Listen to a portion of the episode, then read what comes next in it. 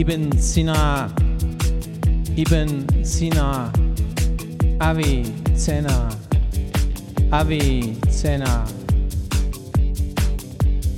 philosopher, philosopher, medicine man, mathematician, logician,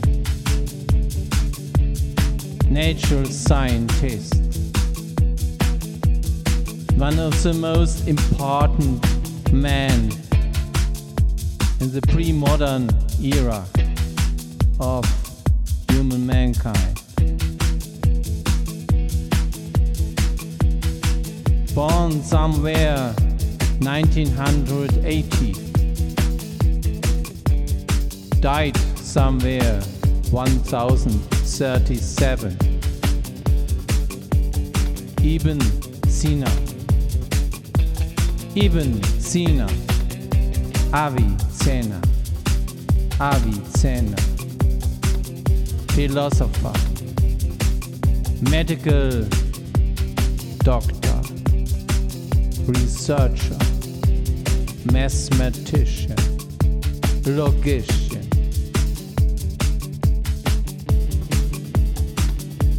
Has talked about metaphysics and ethics and theology.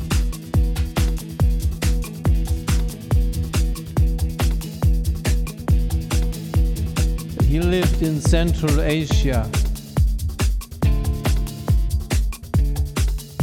Central Asia. He was a Muslim man and thinker. The greatest one in his epoch.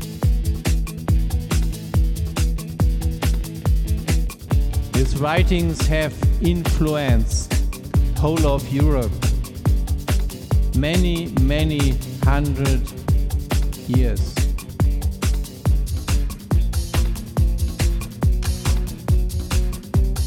Only one man living in times of war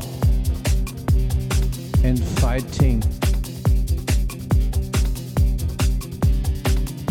Had to serve different kinds of kings and principles and cities. He was not on his own.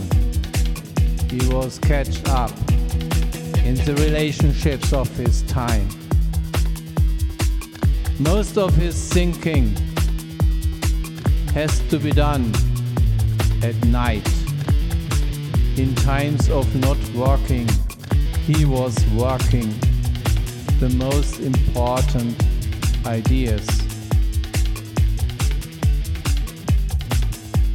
He really tried to construct coherent and comprehensive systems that are in accord with religious culture, with the religious Muslim culture at that time. So you can say he is the first big Islamic philosopher.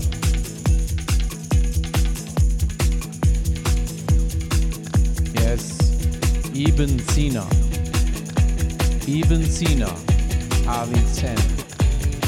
Avicenna, philosopher, medical researcher and doctor, mathematician, logician, works in theory of music too, has written about metaphysics, natural sciences, theology, ethics. A great man in those times. He knew very well Aristotle, the other big guy, many, many hundreds years ago in Greece. And he knew many, many more. He was some light in the darkness. He was the truth in the untruth. And He showed us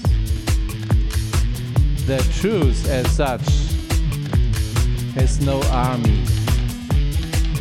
Truth as such needs us, everybody, you and me and all the others.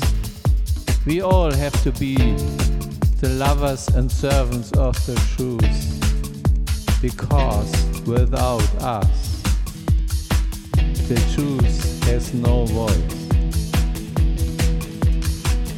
The truth needs all men.